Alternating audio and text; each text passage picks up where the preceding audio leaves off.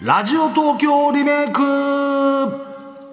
1962年昭和37年秋東京オリンピックの開催を2年後に控えオリンピック10円募金が今年も始まっています昭和36年の第1回に引き続き募金をした方には東京オリンピック資金財団から募金シールがもらえるということでちびっ子たちもこぞって募金に協力していますはい、午後4時からは TBS ラジオ70年以上の歴史に残る音源をあなただけにこっそりとお聞かせするラジオ東京リメイク。当時の関係者をお招きしたり、リメイクできるものはやってみる、懐かしいを新しく、そういった企画でございますが、うん昭和37年そうです。うんこれね、昭和37年、昭和ね、んそれ1962年、ん2月にはい東京都は人口1000万人を突破しました。すごいねあららららいっすマンモスですそなうですね。 1000万人さらに NHK テレビの受信契約数が1000万件を突破しましうた。わー公共放送、ねえ、だんだんテレビ時代になっていくうんんですね。そうでしょうねうん、ああそういうことかそうそうこのオリンピック10円募金というのがあったんだって何それオリンピックは日本国民によって協力準備されるのが理想であり、そのためには全国民の零細な募金が望ましいという考え方で始まったということなんですが、おーこれいろいろ大学初任給とかねそういったものから比較すると、まあ今のお金と昔のお金現在の10倍から12倍の価値があったということでお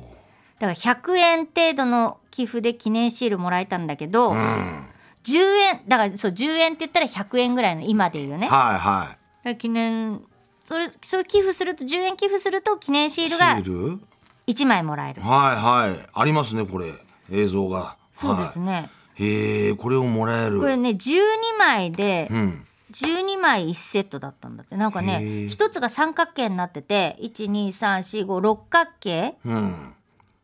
にながって2つ並んでそうてそれがああ12枚ってことですそうよだからね10円寄付すると三角形1枚もらえる、おおーじゃあこあそれで10口いくと10口で12枚もらえる12枚もらえるああーじゃあちょっそれはとお得なんだねお得だねこれ10口で全部そのワンシートみたいな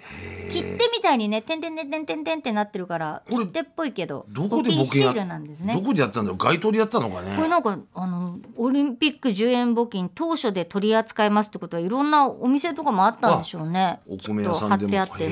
へえそうなんだ今のそうなんやかって24時間テレビみたいなのも貼ってあるじゃないで すかああいう風に貼ってあったんじゃなへえいで1回目の募金これ第1回に引き続き昭和36年の第1回に引き続きオリンピック10円募金が今年も始まっていますってさっき言いましたけど、1回目が昭和36年2回目が、うん、昭和37年、うんで3回目が昭和38年、っうんていうことで3期に分けられて三年間そうなんですってそれその翌年がオリンピックだったみたいなんだけど、うん合計で2億8,000万円ぐらいだから今の30億円ぐらいが集まっ30億も集まんのこれたんですって、へえねえそっかそういうこと考えるとさは大い阪・関西万博でも今寄付金を絶賛受け付けてるらしいんですそうなよのうんでもね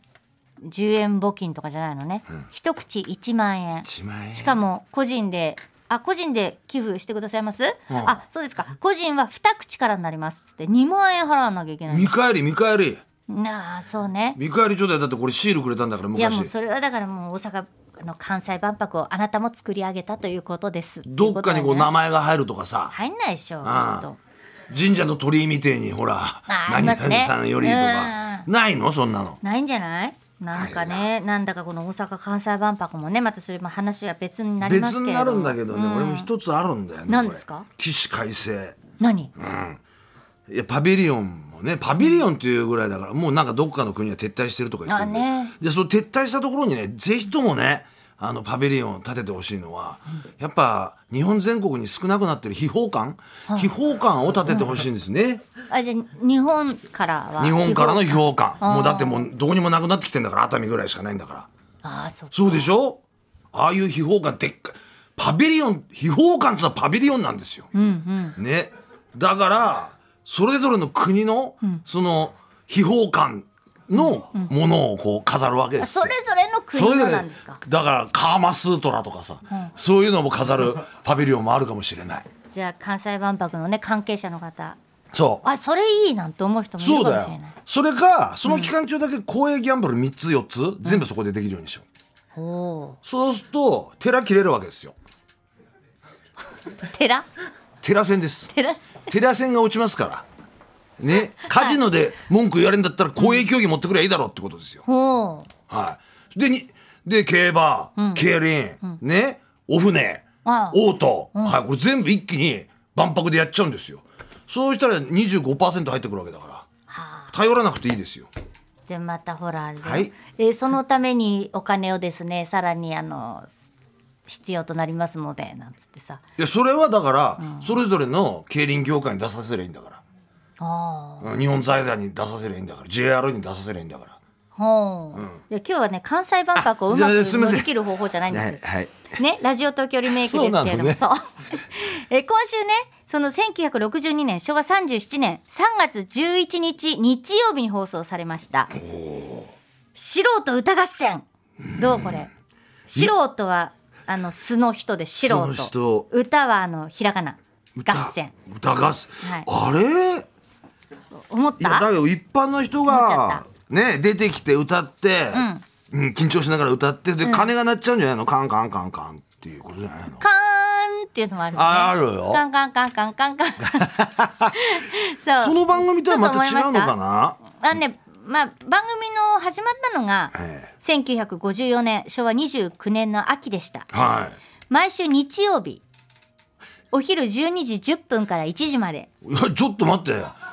一緒にバッティングしてるよこれ確実に今の番組とまあいろいろそうやって思うこともあるでしょうもうただまずはですね1962年 昭和37年3月11日日曜日放送「素人歌合戦」その一部をお聞きください。はい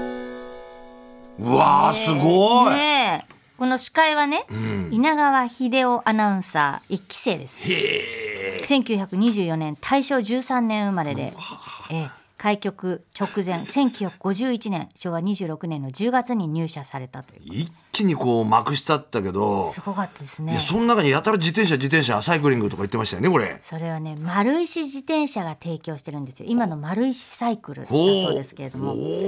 おーう当時の自転車っていうのは高級品でしたということでね審査員の先生すっごくスラスラスラスラは、はい早かったけど、えーこの回は作曲家の吉田忠さん出たいつでも夢を、えそういいつ、なんだっけ、いつでもいつ夢を。でもあ、そうそうそうそうそう。夢をだなそこうれだ、そうだ、いつで もい、そう、の 方。異国の丘の方ですねはい吉田忠さん今日も暮れゆく異国の丘おですねすごい。てててててててて。 なっ たそして作曲家の徳地正信さん。うんこの方、音美さん。おとみさん、はい。あと、青江美奈さんの池袋の夜。どうせ気まぐれ東京の夜の池袋へ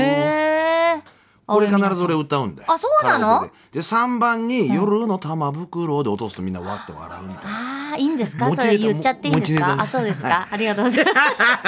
す。でいやいい 雰囲こ気れだすごいんだよ、素人として島倉千代子さんとか、ん雪村泉さんも参加してたのへえすごいそっからこうプロになっていくってことでしょ素人時代そういうことなんですねすごいなんか最初のさあのピアノと三味線とさ一緒にさあ演奏ラッパのファンファーレねえあれよかったねすごいよでまあちょっとあのーまあ、NHK のど自慢じゃないっていう感じもしましたけど、ただね NHK ラジオで1946年昭和21年に始まった当初「のど自慢素人音楽会」から「のど自慢素人演芸会」これこれもう漫談とかモノマネもあったんですけどへーえそれで NHK「のど自慢」になったのが1970年昭和45年からだから、まあ似てるなっていうそくうらい。そう似てるなぐらいでオマージュみたいな感じでいいそうそういいですねんじゃないですかでまあ、さらにですねこの NHK はこの時代「のど自慢素人音楽会」日曜日の午後2時からだったんで2すね時だじゃあうちは大丈夫かぶってないそうなんですはあはあはあそういうこともありましたちへえょっと今一人でさ青柳さん一人だけで終わっちゃったじゃない今、うんうんわかったねこの日あの素人歌合戦になんと24人出場者そんなに出てんのいますはい、なのでちょっとあの処抜理しきれないで粋しょしてね 今一人だったから24分の1でしたのでそうじゃあ聞いてみようよ、はい、いでは皆さん、張り切ってどうや面白いなぞ いやーでもなんであんなカーンってさ上手でしたよね最初の二人カーンカーンで終わりでしょ、ねちょっと釘締めすぎじゃねえのかなと思ねって、厳しい鬼だよねいや徳地先生もねほんと厳しいですよね厳しかったぶっきらぼうなねキラボーな歌い方しちてょっとあんなこと言われたらなんかさ落ち込むよね落ち込むしでもあの斎藤さん中学生そうの出たね天才民謡少女いやすごいですもうねこの子上す手ごいねですよえみんな上手だと客席もさ乗る途中から拍手してねそうなんだよね、面白かったですけどもね天才少そ女こがね浪曲だもんそれで、ねえこれさ50分の番組でさ24人出てるわ け結構パッパパッパといかないとガねンガン切ってんだねこれいやあのカーンはちょっと厳しいなと思いましたけごいなど、とまあ、いろん思っなた曲ありました流行歌のほか南部民謡とか浪曲、ねえアドバイスもちゃんとあったりしてねいやみんな歌うまい、うんうん、だけどやっぱ厳しい、本当うん、であの今じゅあのその当時15歳だったからし61年前だから今76歳斉藤さん聞いて斉藤さんくださってるかなねねえもしかしたらどっかでプロになったかもしれないねそうかもねあでこれね前半に24人 出場するんですよ。はいはいでその中で合格今ててててってなった人たちカンカンカンカがンカンうん後半でこう決戦ほだなんていうのそれで3等とか2等とか1等で振り分けられるんです っうて。ほで合格者だけが最後に戦うってう、いうことうんね、勝ち上がり戦ね、そ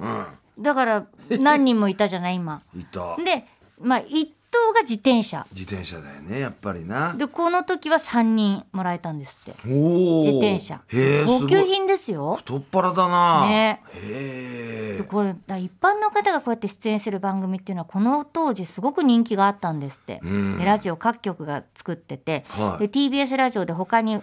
浪曲天国道場っていうのもあったんです天狗あ間違えた浪曲天狗道場天狗道だから場さっきの都電のねん運転手さんの小菅さんもこちらにもねいける出場なさったっていう思いましたけどあと文化放送では素人ジャズのど自慢へえ MBS は素人名人会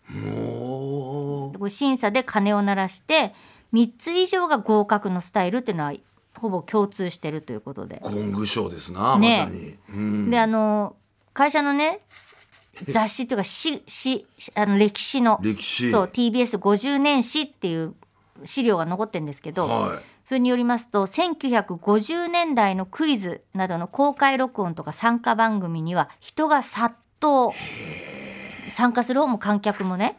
で土曜日日曜日の6階の第一スタジオから階段を下っおてう外の歩道にあふれた屈強な社員が生理に当たったなんていうことが書いてある。へえすごいんだそれぐらい人気だったんですって、まあ、そうね見に行く見に行きたいね出るのはちょっと勇気いるかもしれないけどみねんな自転車欲しかったのかえな そんなことはないよねねこの番組はだからあのその丸石自転車提供だったから自転車だったと思うけど、他の番組はどういうね商品だったのか分かりませんけどでこの回の「素人歌合戦」は1961年の新社屋赤坂メディアビルの中の TBS ホールから公開放送されてた TBS ホールも私入社した頃はありましたけどねあったもうね今まないだですねけど、ううんんでその放送の中で丸石サイクリングシスターズによる歌もあったそうです。サイクリングシスターズ気になるそうなハーフタイムショーでそこに載せてなんかあのコマーシャルをアナウンサーが読マんだルチサイりクルのことをずっとそうしてたんですはあで卒業生の時間っていうのもあって多分大会で優勝した人とかでしょうね、あとはあのその歌手になったとかね大会出資者の 歌手宮本紀美子さんという方がこの時出たそうです、へえいや、だけどねえ、テンポがいいよねいやだから50分でねやんなきゃいけないからねそうそうそこうれちょっと違和感ありませんでしたなんだろうねこれほらラジオをお聞きの皆さんもってアナウンサーが言ってました、うんこれね実はですねテレビとラジオで同時に放送していたらしいんですすっげえうん、本当にそう1955年の KR テレビ開局当時、まあ、TBS ですね、人気番組はそのテレビとラジオ一緒にやってたとあじゃあ相撲みたいなもんか今あ NHK のラジオやってそうでてすそういうことですね、うんあのど自慢ものど自慢もあるあそうだラジオあるわ未だにねあいやのど自慢もそうだへえそうなんですってこのスタイルではこれどうも1956年頃まで同時放送していたのではないかと、その名残が1962年まで続いていたのではっていうことでね、あーうん、だからあのほらラジオだと結構服装とかさ、あのどんな髪型とかあそっか描写したりするけど結構なかった。ないんだテレビでうん見まあてるんだ、時間がなかったのかもしれないですけどね。おーそうであのーあそうともこさんのえー大晦日のオールスター歌合戦もテレビとラジオ同時で道放送場ださんったそ。う松島さんねやってたね、やってたっていう話ですよねね。うでわーこれね今聞いていただいた次の次の、えー素人歌合戦最終回です。はいそうなんですだから本当に最後の最後の方のを聞いていただいたんですけどこの年1962年3月でこの「素人あ歌らー合戦」終わってるんですね。はで最終回にはフランク永井さん島倉千代子さんがゲストにいらっしゃったと。い大物ですなで日曜演芸館っていう番組になったんですって声帯模写とか落語演芸番組いやでもねなんかこう今みたいにカラオケ機材とかさ、そういうのもねささほど発達してない時代に、こうやって歌が上手い人がいたってすごいよね、ねえ本当です、うん上手でしたよねみんな上手だったよどうですか、タマさん、はいやります年末歌合いや戦。それであの、ん鳴らします。あの企業羽企業対抗カラオケあ選手権やってますからそうだっちそうだよそっちをよろしくお願いしますあれ、TBS ラジオ出てましたもんね。出たんだから私も出たかったのに な。待ってますよはーいリメイクしちゃったような感じになって。そうだねね面白い面白いですよね。これいいわ。なんかそういうのやればいいのにね、またク当イ時のズ番組とかも。当時の人たちの息遣いが聞こえてきてね、本当ですね。ほんとよかったよかったですね。うんということで今日のラジオ東京リメイクでございました、来週のこの時間は毒まむし三太夫のミュージックプレゼントです TBS